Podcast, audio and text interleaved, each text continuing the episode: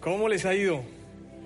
Imagínense que hace un par de semanas tuve que ir a, a la ciudad de Chiquinquirá, que queda como a dos horas de Bogotá, porque tenía que dictar eh, un curso de formación de líderes allí. Y, y además de que era mi trabajo y tenía que ir por obligación, yo tenía una motivación muy oculta. Y es que íbamos solos con mi esposo. ¿Usted imagina el plan romántico, los dos en el carro para Chiquinquirá? Esto era violento. No llevábamos nuestras hijas, nadie de los grupos de conexión, los jefes se quedaron en Bogotá. Y, en mi plan imaginé llegar a cierto lugar y, comernos un delicioso desayuno, arepa boyacense que tanto nos gusta con mi esposa. Imaginé hablar en el carro, disfrutar la naturaleza, cambiar de ambiente, dedicarnos tiempo. Mi esposa me dice, deme tiempo, deme tiempo. Pues ahí era el tiempo para que hable lo que quiera. Gocémonos. Pero ¿saben qué? Hubo un cambio de planes. Me equivoqué de ruta. Y, y yo tenía que coger por Chía y yo seguí por toda la autopista. Yo estaba tan emocionado con mi esposa que yo no sé por qué, por qué seguí derecho. Y la verdad es que reaccioné en Chocontá. y, y- yo reaccioné allá porque, porque dije, oiga, ¿yo por qué no he llegado al restaurante donde vamos a desayunar? Y, y a partir de ese momento entró la angustia, la desesperación, porque yo decía, ¿y la charla qué vamos a hacer? Tenemos que estar a las 8 allá, ¿y ahora qué? Pues buscamos en Google Maps la mejor ruta. Y esta cosa nos metió por una trocha impresionante un huequerío, pero usted no imagina. Yo pensé que había llegado a Bogotá, pero no, eso era en Chocontá también, había un huequerío. Piedras, el camino estrecho, barro, lluvia, o sea, ese carro quedó vuelto una nada. Y cuando, cuando llegué medio al, al lugar plano, me di cuenta que una piedra me había caído en el panorámico del automóvil. Así que me tiene una cicatriz gigantesca de carro, no le he cambiado todavía. Yo decía, Dios, pero ¿cómo puede ser posible esto? Y en, el, y en, la vía, porque eran más o menos unos treinta y pico de kilómetros en camino destapado, eh, no había señal de Google Maps. Yo decía, ¿ahora para dónde voy? Y, y no hay nada más para un hombre que bajar el video y decir, oiga, su merced, ¿por dónde queda aquí tal cosa? No, eso está como oso. Yo decía, Señor, ¿ahora qué voy a hacer? Y me sentí como Abraham cuando Dios le dijo, vete a la tierra que yo te mostraré. Yo decía, para allá voy porque no tengo ni idea para dónde voy. El desayuno fue una ilusión. Por ahí paramos a comer, a, comprar un cumis con una mogolla. Ah, no, una almohábana fue la vaina. Y, arrancamos, seguimos porque íbamos tarde. Y de repente nos paró la policía. Eh, eh, no le voy a contar porque, bueno, sí le voy a contar porque, porque adelanté donde no debía, ¿no? Y el tipo me pregunta, ¿usted sabe por qué lo, pa- lo- lo- lo paro? Le dije, no, no sé ni dónde queda Chiquinquirá, ya usted me estaba preguntando. y me paró porque adelanté donde no debía hacerlo, me salvé del parte, a Dios gracias, era creo que cristiano el tipo. Pero cuando todo parecía que podíamos llegar solamente con 15 minutos de retraso, adelante de nosotros, unos tres carros adelante, hubo un choque y bloquearon la vía. Y ahí dije, Dios mío, ¿ahora qué vamos a hacer? Y me entraron unas ganas de devolverme a nadar en la laguna de Fúquene con mi esposa y decir, yo no voy a esta cosa, mejor me quedo aquí. Y viene el momento donde le preguntamos a Dios, ¿será que Dios no quiere que vayamos? ¿Será que, que no es su voluntad? ¿Y ahora qué hacemos? Pues imagínense que una, una- ambulancia que estaba delante nuestro eh, empezó a devolverse. Y yo bajé el, el, vidrio y le pregunté, oiga, ¿y usted para dónde va? Y me dice, no, yo voy para Simijaca. Eh, sígame, sígame. Yo, pero si yo voy para Chiquinquirá, hermano, eso, dele, dele, dele. Yo, pues que vas detrás de un tipo que no conozco. Pero por pura fe me arriesgué y me fui detrás de él. Ahora, este viejito tenía talento de tortuga, iba como a 5 kilómetros. Yo decía, bueno, logramos llegar al tema, pero, pero no llegamos a llegar. Íbamos subiendo una montaña y ahí vino la culpabilidad, porque yo seguí derecho. Yo, ¿por qué no estoy atento, Dios mío? ¿Para qué me enamoré de esta vieja, padre? ¿Por qué? ¿Yo qué estoy haciendo? Y mi esposa y yo empezamos a reírnos porque decíamos, esto no nos puede suceder. Sin embargo, tuvimos que orar en ese momento contra los planes de no poder llegar allí y sentíamos algo de oposición y, y renunciamos a, a pensar en retroceder. Y empezamos ahora a decirle, Señor, tú estás con nosotros. Satanás nos devuelve siete veces el valor del panorámico ahora mismo. Me va consignando. Porque es que el diablo es pecueco, ustedes saben, o sea, atenta contra uno. Al fin llegamos a Chiquinquirá como una hora y veinte después, pero llegamos. Y todo esto es gracioso, pero tuvimos demasiados impedimentos para llegar donde Dios nos quería eh, llevar. Por eso decidí llamar a esta predicación, por nada del mundo retrocedas, que le quede absolutamente claro. Ahora, la adversidad es aquello que es desfavorable, es aquello que es contrario. Y la adversidad genera demasiadas emociones. Eh, algunos en medio de la adversidad nos bloqueamos, otros buscan soluciones, otros quedamos como que no sabemos qué hacer o buscamos alternativas. Pero quiero, quiero mostrarles o ponerles un ejemplo a ver si usted me ayuda con esto. Y es, quiero que recuerden su época de colegio. Eh, cuando usted estaba por ahí aprendiendo las tablas de multiplicar y quiero que se acuerde de su profesor de matemáticas. ¿Qué le produce ese indio o esa india? Quiero que piense allí. Y, y quiero que se imagine que cuando le pusieron la tarea de la tabla de multiplicar del 8, y se tuvo que aprender esa tabla de multiplicar y llegó a su casa con, con, su papá y su mamá y usted los involucró y usted se metió en su cuarto y empezó 8 por 1, 8 y 8 por 2 y salía y decía, papá, pregúnteme, papá, pregúnteme. Y él decía, 8 por 7, no, no me pregunte otra vez, empieza desde el 1. Y, y uno emocionado porque se lo sabía uno en orden, no 1, 2, donde le pregunten 8 por 5 nos teníamos que devolver. Pero eso fue emocionante y sentíamos que ya estábamos listos para el examen en el colegio y cuando llegamos, el profesor se le da por decir que va a hacer el examen, pero oral delante de toda la clase. Y no sé en su caso, pero esto trae bloqueo, pánico escénico, se atortola uno, hay nervios, angustia. Y saben qué, nos fue mal en ese bendito examen. Y salimos cabizbajos de clases, no, pero yo me la sabía. Y, ahora que mi mamá me pregunte cómo me fue, ¿qué le digo? 8 por 1, mamá, 8 por 2. O sea, es tenaz. Mire, es tanto el trauma que aún en el recreo vamos a buscar al profesor y empezamos a decirle 8 por 1, 8, 8 por 2. Porque así éramos de niños. Recuerda que uno decía, no, yo esta no me quedo. Pero el profesor decía, no hay nada que hacer, ya se quedó esa nota. Pues esta, esta, esta situación generó eh, emociones encontradas en nosotros. Y hay algunos que hoy en día odian las matemáticas por esto. O al profesor. O, o pensamos que somos malos para los números por alguna dificultad. Juan capítulo 16, versículo 33 dice lo siguiente, les he dicho todo lo anterior para que en mí tengan paz.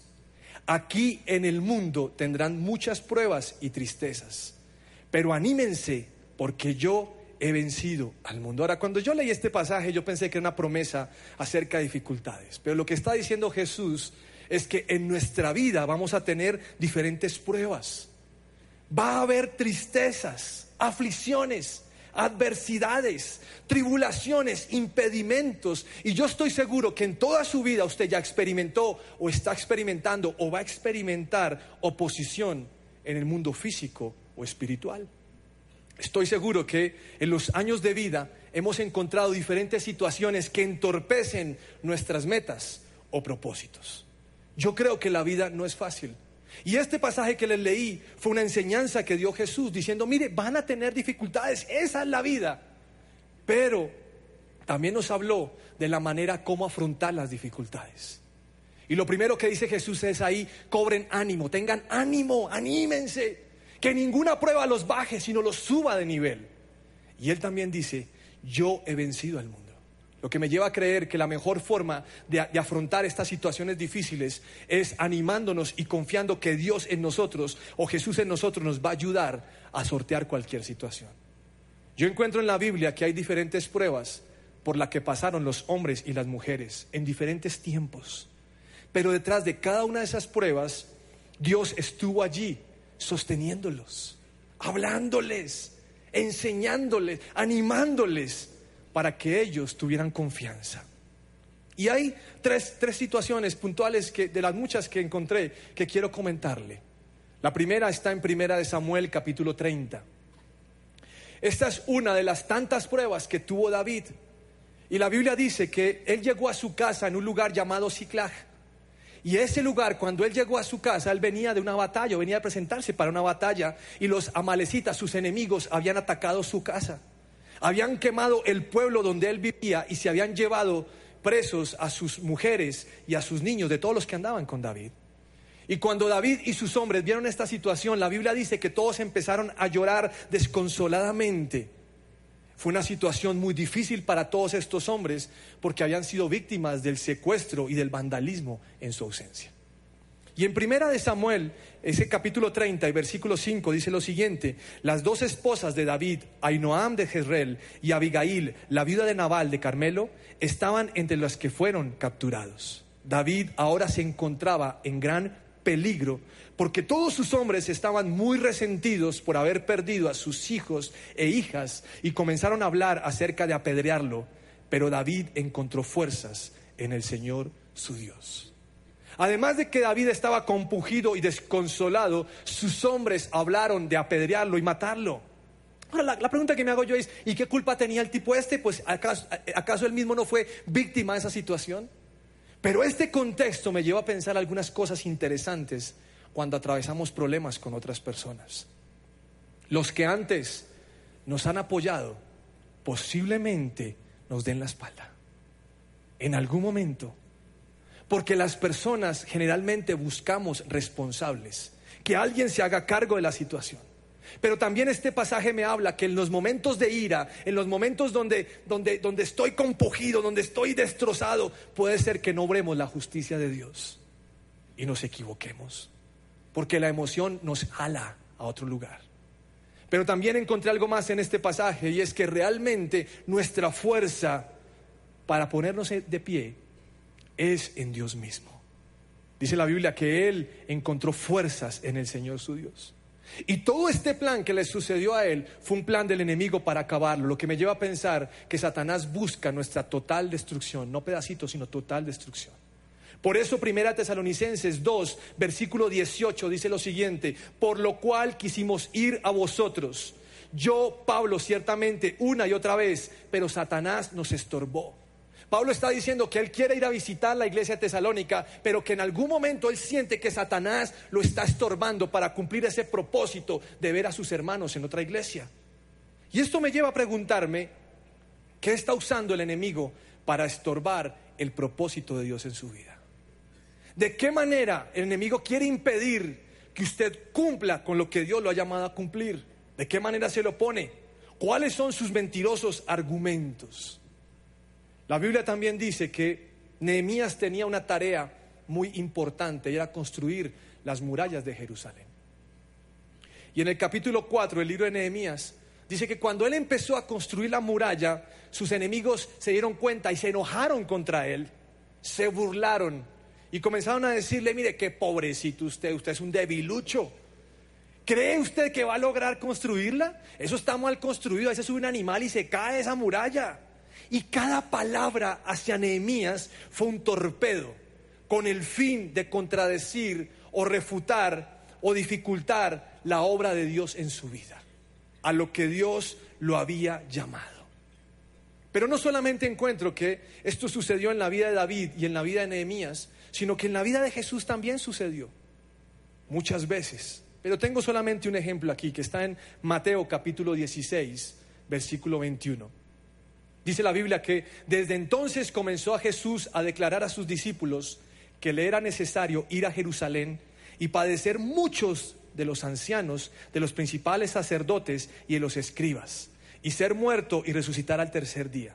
Entonces Pedro, tomando la parte, comenzó a reconvenirle, diciendo, Señor, ten compasión de ti, en ninguna manera esto te acontezca. Pero él volviéndose dijo a Pedro, quítate delante de mí, Satanás, me eres tropiezo porque no pones la mira en las cosas de Dios, sino en las de los hombres. Pues ahí Jesús le está contando cuál es el plan de su vida. ¿Qué es lo que viene hacia adelante? Y Jesús le está diciendo, mire, tengo que afrontar a los duros de la ley, a los principales, a los escribas, y yo voy a morir y voy a resucitar el tercer día. Y me llama la atención que la oposición acerca, hacia el plan de Dios en la vida de Jesús venga de un amigo, de un discípulo de él. Dice, ni se le ocurra, aquí queremos Jesús para rato. Ah, tú y reprendo las palabras, Jesús, ¿de qué está hablando? Y sencillamente yo encuentro esto porque el enemigo está tratando de convencerlo para no ser tan bobo, entre comillas, de morir por otras personas. Y Pedro lo está reconviniendo. Y reconvenir significa censurar o reprender a alguien cuando ha dicho o ha hecho algo. ¿Cómo se te ocurre mencionar esto, Jesús? Me parece asombroso que muchas veces la vasija termine reprendiendo a su hacedor. Y nosotros a veces terminamos discutiendo con Dios sobre lo cual es su plan de vida para nosotros. Jesús tenía claro hacia dónde Dios lo quería llevar. Tenía claro su propósito de la vida. Por, esto no, por eso no permitió que las circunstancias lo hicieran retroceder o cambiar de rumbo. Se mantuvo firme en el plan desde el inicio.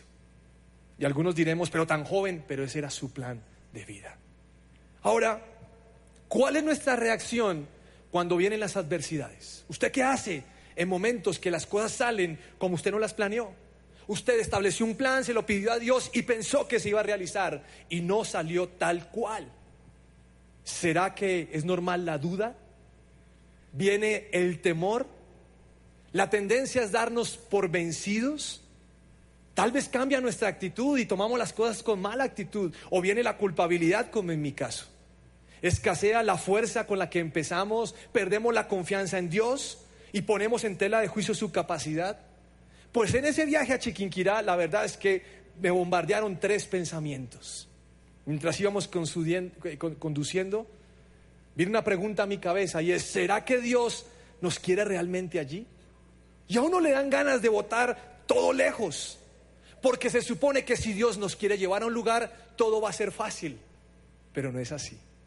A veces me he dado cuenta que a donde Dios me quiere llevar puede ser más difícil, porque todo se va a poner a esto.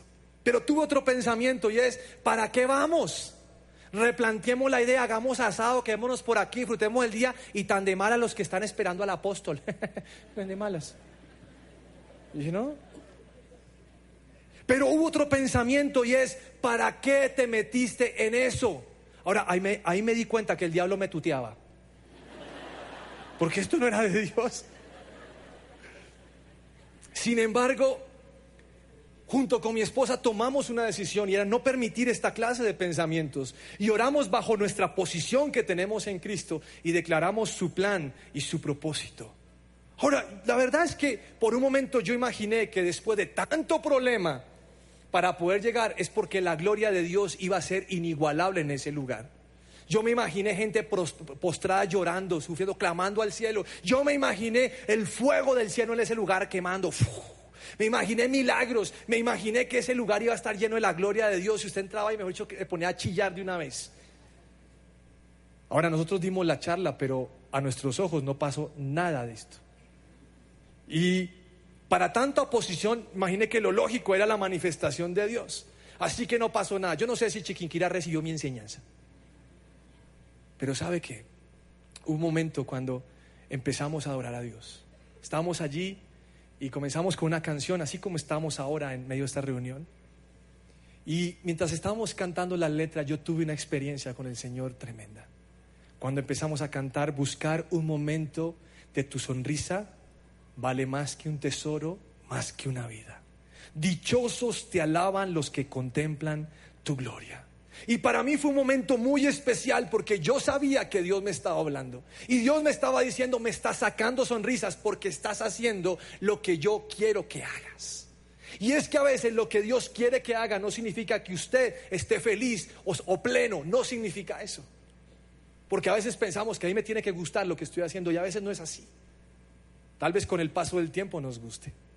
Cuando ya veníamos de regreso, mi esposa me dice en el carro, quiero contarte que Dios me habló en el tiempo que estábamos adorando y empezó a llorar.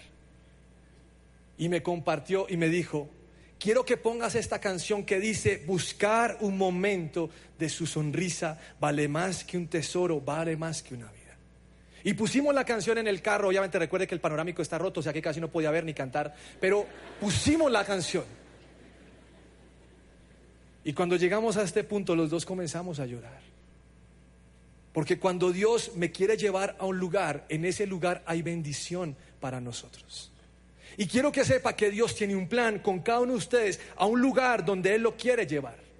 Y vale la pena más que cualquier otra cosa estar pendientes de sacarle a Dios una sonrisa y hacer su voluntad. Aunque el hacerlo a usted y a mí nos va a generar un bienestar. A veces le preguntamos a Dios, ¿y por qué? ¿Y para qué? Solo que Dios a veces no responde como un papá terrenal, pero debía hacerlo. Y es porque yo soy su papá, hágale. Pero no lo hace. ¿Usted nunca le respondió a su hijo así? Y que diga algo y se me larga la casa entonces. No, mentiras tampoco. Muchos cristianos solo buscamos lo espectacular. Y lo que se ve es algo extraordinario. Estamos buscando la manifestación del poder de Dios. Pero a Dios le encanta que hagamos o estemos donde Él quiere.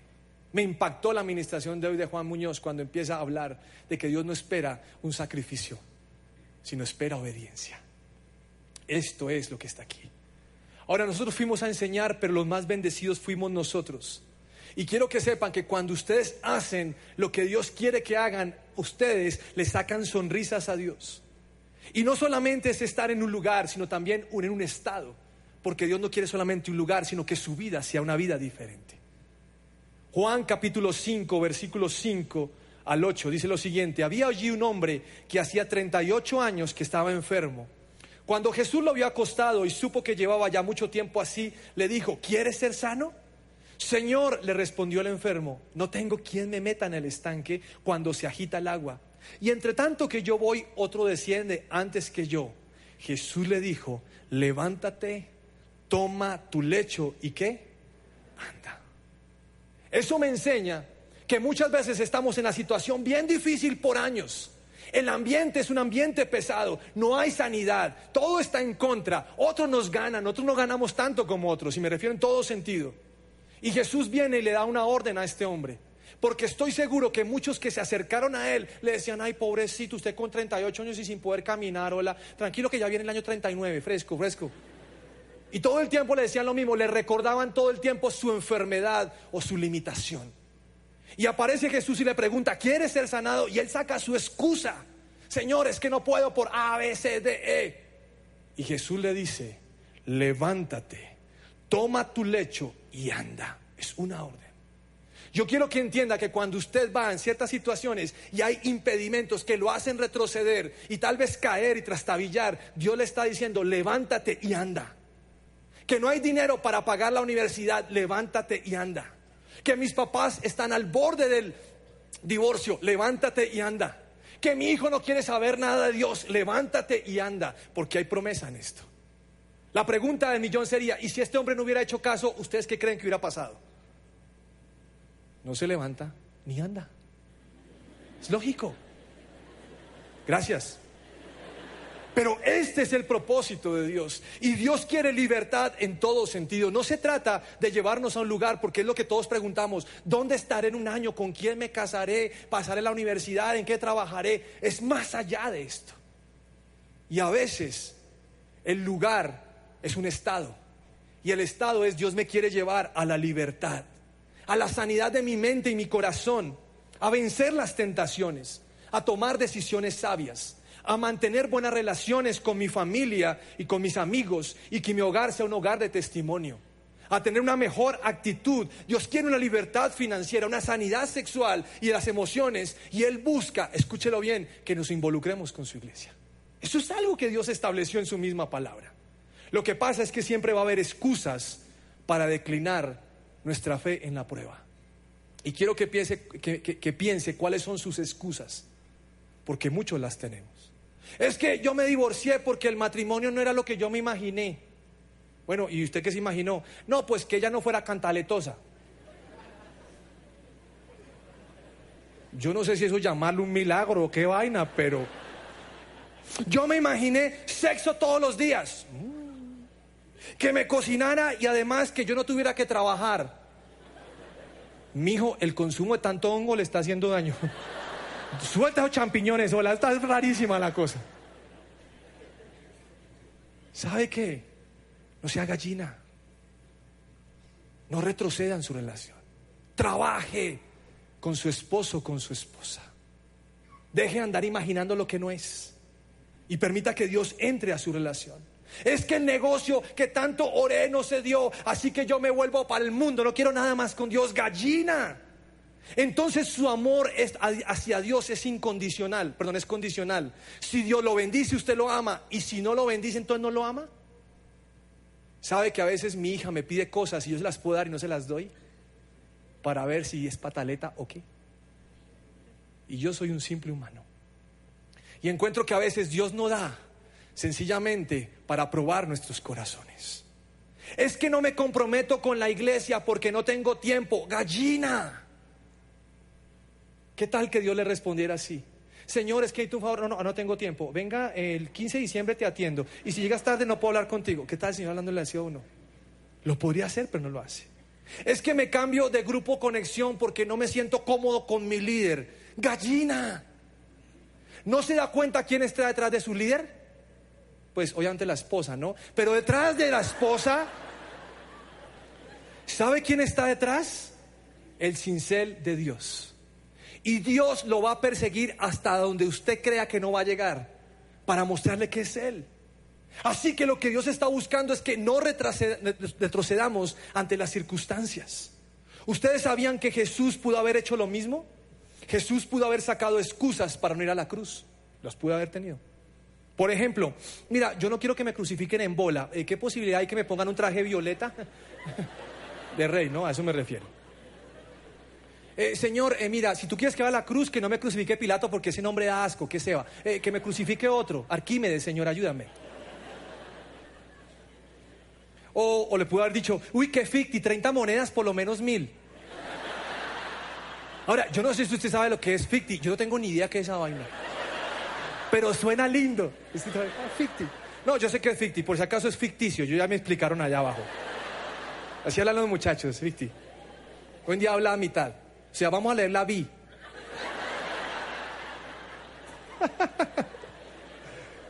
Pero Jesús no lo hizo. Y la Biblia dice, tengan la misma actitud que tuvo Cristo Jesús. Y en este contexto está hablando de dejar su posición de divinidad y someterse a un cuerpo humano. Ese es el contexto. Pero este versículo me lleva a abarcar toda su actitud en la tierra. Jesús nunca se echó para atrás. Sabía lo que venía, pero no retrocedió. Pagó el precio demasiado alto y nosotros no podemos desaprovecharlo. Las pruebas son una bendición. Las pruebas forman el carácter, desnudan las emociones y nos dan seguridad de un propósito. Mire lo que dice Romanos capítulo 5, versículo 3. También nos alegramos al enfrentar pruebas y dificultades porque sabemos que nos ayudan a desarrollar resistencia. Y la resistencia desarrolla firmeza de carácter. Y el carácter fortalece nuestra esperanza segura de salvación. Y esa esperanza, dígalo conmigo, no acabará en qué? Desilusión. Pues sabemos con cuánta ternura nos ama Dios, porque nos ha dado el Espíritu Santo para llenar nuestro corazón con su amor. ¿Sabe qué está diciendo la Biblia? está diciendo que cada prueba nos ayuda a resistir más. Y esos son los hijos de Dios. Nos forma el carácter y tenemos esperanza. Y esto no va a acabar en desilusión. Dios va a cumplir sus promesas, sea el tiempo que tiene planeado. Mateo capítulo 11, versículo 12 dice lo siguiente. Desde que Juan el Bautista comenzó a predicar hasta ahora, el reino de Dios avanza a pesar de sus enemigos. Solo la gente valiente y decidida logra formar parte de él. El reino de los cielos sigue avanzando por generaciones. Y la Biblia está diciendo que solo la gente valiente y decidida logra formar parte de él. Si la Biblia lo dice es porque sabe que en algún momento Dios sabe que nos podemos caer de esto, pero su deseo es que seamos valientes, esforzados que tengamos decisiones en nuestra vida para formar parte de Él. Sí, es posible que cuando usted haya conocido a Dios, todas las cosas cambiaron, porque esos demonios que usted tenía asignados se alborotaron. Y está usted complicado y ahora le surgió por allá un turupe, un tumor, y ahora, ay, mire, ahora qué pasó. Eso le va a ayudar a crecer. Le va a ayudar a crecer, le va a ayudar a orar, a leer la Biblia y a permanecer. Porque dígame, ¿a quién va a ir a que le solucione el problema? Si un médico a veces no sabe por qué le da eso pero Dios sí. Entonces nuestro deseo y nuestra decisión es montarnos en el bus de Dios y ser gente valiente. Por favor, voltea que tiene al lado y dígale, usted es un valiente y decidido. No eche para atrás, hola. No, no se no retroceda. Necesitamos una alta dosis de persistir, de persistencia. Nadie dijo que la vida sería fácil. Pero Jesús sí dijo, anímense porque yo he vencido al mundo. Y si Él lo hizo, vamos a seguir en esta. Quiero que mire otra vez la persona que tiene al lado, por favor. Dígale gallina. Dígale con ganas, así que que se ofenda. Dígale, hola mi gallina. De este tren no nos bajan ni yo me bajo. Voy a seguir adelante. Y si usted tiene a su esposo, métale un pellizco de ñapa y dígale, usted lo ha dicho. Vamos para adelante. Si tiene a su esposa, acaricie y le diga, mi amor, yo con usted hasta, hasta el cielo, hasta el cielo. Allá vamos a llegar. Primera de Pedro capítulo 1 versículo 7 dice lo siguiente. Estas pruebas demostrarán que su fe es auténtica. Está siendo probada de la misma manera que el fuego prueba y purifica el oro. Aunque la fe de ustedes es mucho más preciosa que el mismo oro. Entonces su fe, al permanecer firme en tantas pruebas, les traerá mucha alabanza, gloria y honra en el día que Jesucristo sea revelado a todo el mundo. ¿Sabe qué? Lo que está diciendo la palabra es que cuando vengan las pruebas está mostrando que nuestra fe realmente es porque amamos a Dios y no circunstancial. Si nos va bien, entonces lo, lo, amamos y si no, entonces no lo amamos. No, la fe va a permanecer firme. Y este versículo está diciendo que cuando tengamos esa situación vamos a darle alabanza a Dios, pero nos traerá mucha alabanza a nosotros, gloria y honra en el día que Jesucristo sea revelado. Y yo creo que el que nos va a dar la gloria y la honra es el mismo Dios. Cuando Dios se ponga en pie y le diga a cada uno de ustedes, siervo fiel, aguantaste, obrero aprobado. ¿Usted se imagina entrando al cielo y el aplauso de Dios, aplaudiendo todo con sus ángeles, con todo el mundo y feliz porque usted se ganó la corona de vida? ¿No cree que vale la pena? Gracias. Su fe es más preciosa que el oro. Por favor, por nada del mundo retroceda. Yo sé que hay momentos difíciles. Yo sé que hay momentos de desánimo. Yo sé que hay momentos donde no vemos más allá de la situación porque está hay neblina, yo sé. Pero Dios está ahí con usted y no lo va a dejar y no lo va a soltar. Por favor, póngase en pie, tan amable. Quiero que tomemos un, momento de oración con esta predicación. Y Señor, te quiero dar gracias porque nos enseñas a no ir hacia atrás. Pero la verdad, Señor, es que muchos de los que estamos en este lugar, a veces hemos intentado retroceder, a veces hemos pensado que no hay solución y hemos tenido cantidad de excusas. Y yo quiero que usted le hable al Señor de eso. ¿Cuáles han sido sus excusas? Señor, estoy cansado. Señor, tú no existes. Señor, ¿por qué lo permitiste? Señor, es mejor no estar en la iglesia sino estar afuera.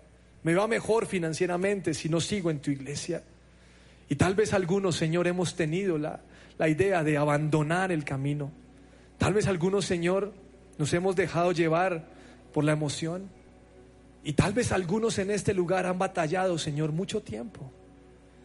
Y hoy sienten, Señor, que no hay fuerza, que las piernas, Señor, son débiles. Y a veces no sabemos el lugar donde tú nos quieres llevar. Señor, hemos clamado tantas cosas que a veces no hay respuesta. Pero también, Señor, viene la culpabilidad, la recriminación hacia nosotros mismos. Y solo quiero pedirte hoy, Señor, que nos ayudes a perdonarnos por los errores que cometemos. Señor, aún quiero llevar esas situaciones difíciles como la tabla del 8, la bobada de la tabla del 8, Señor, que tanto nos marcó.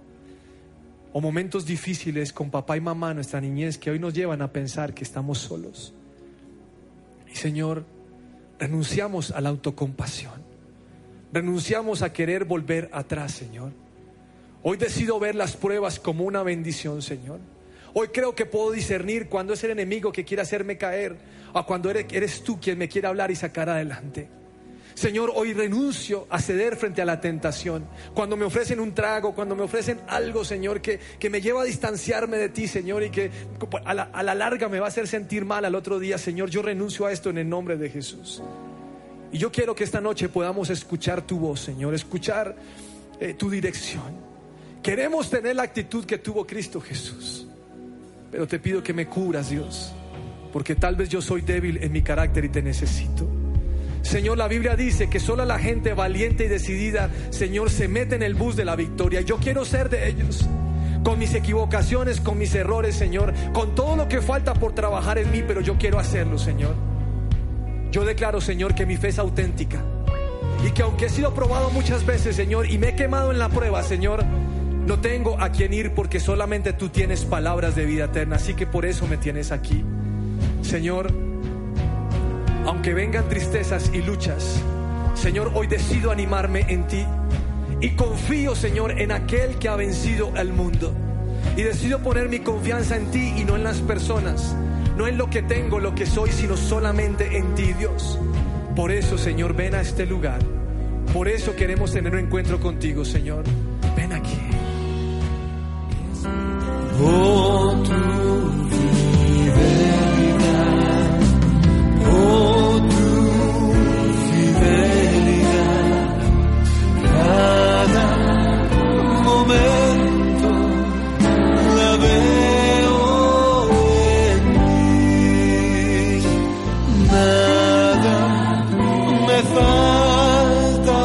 pues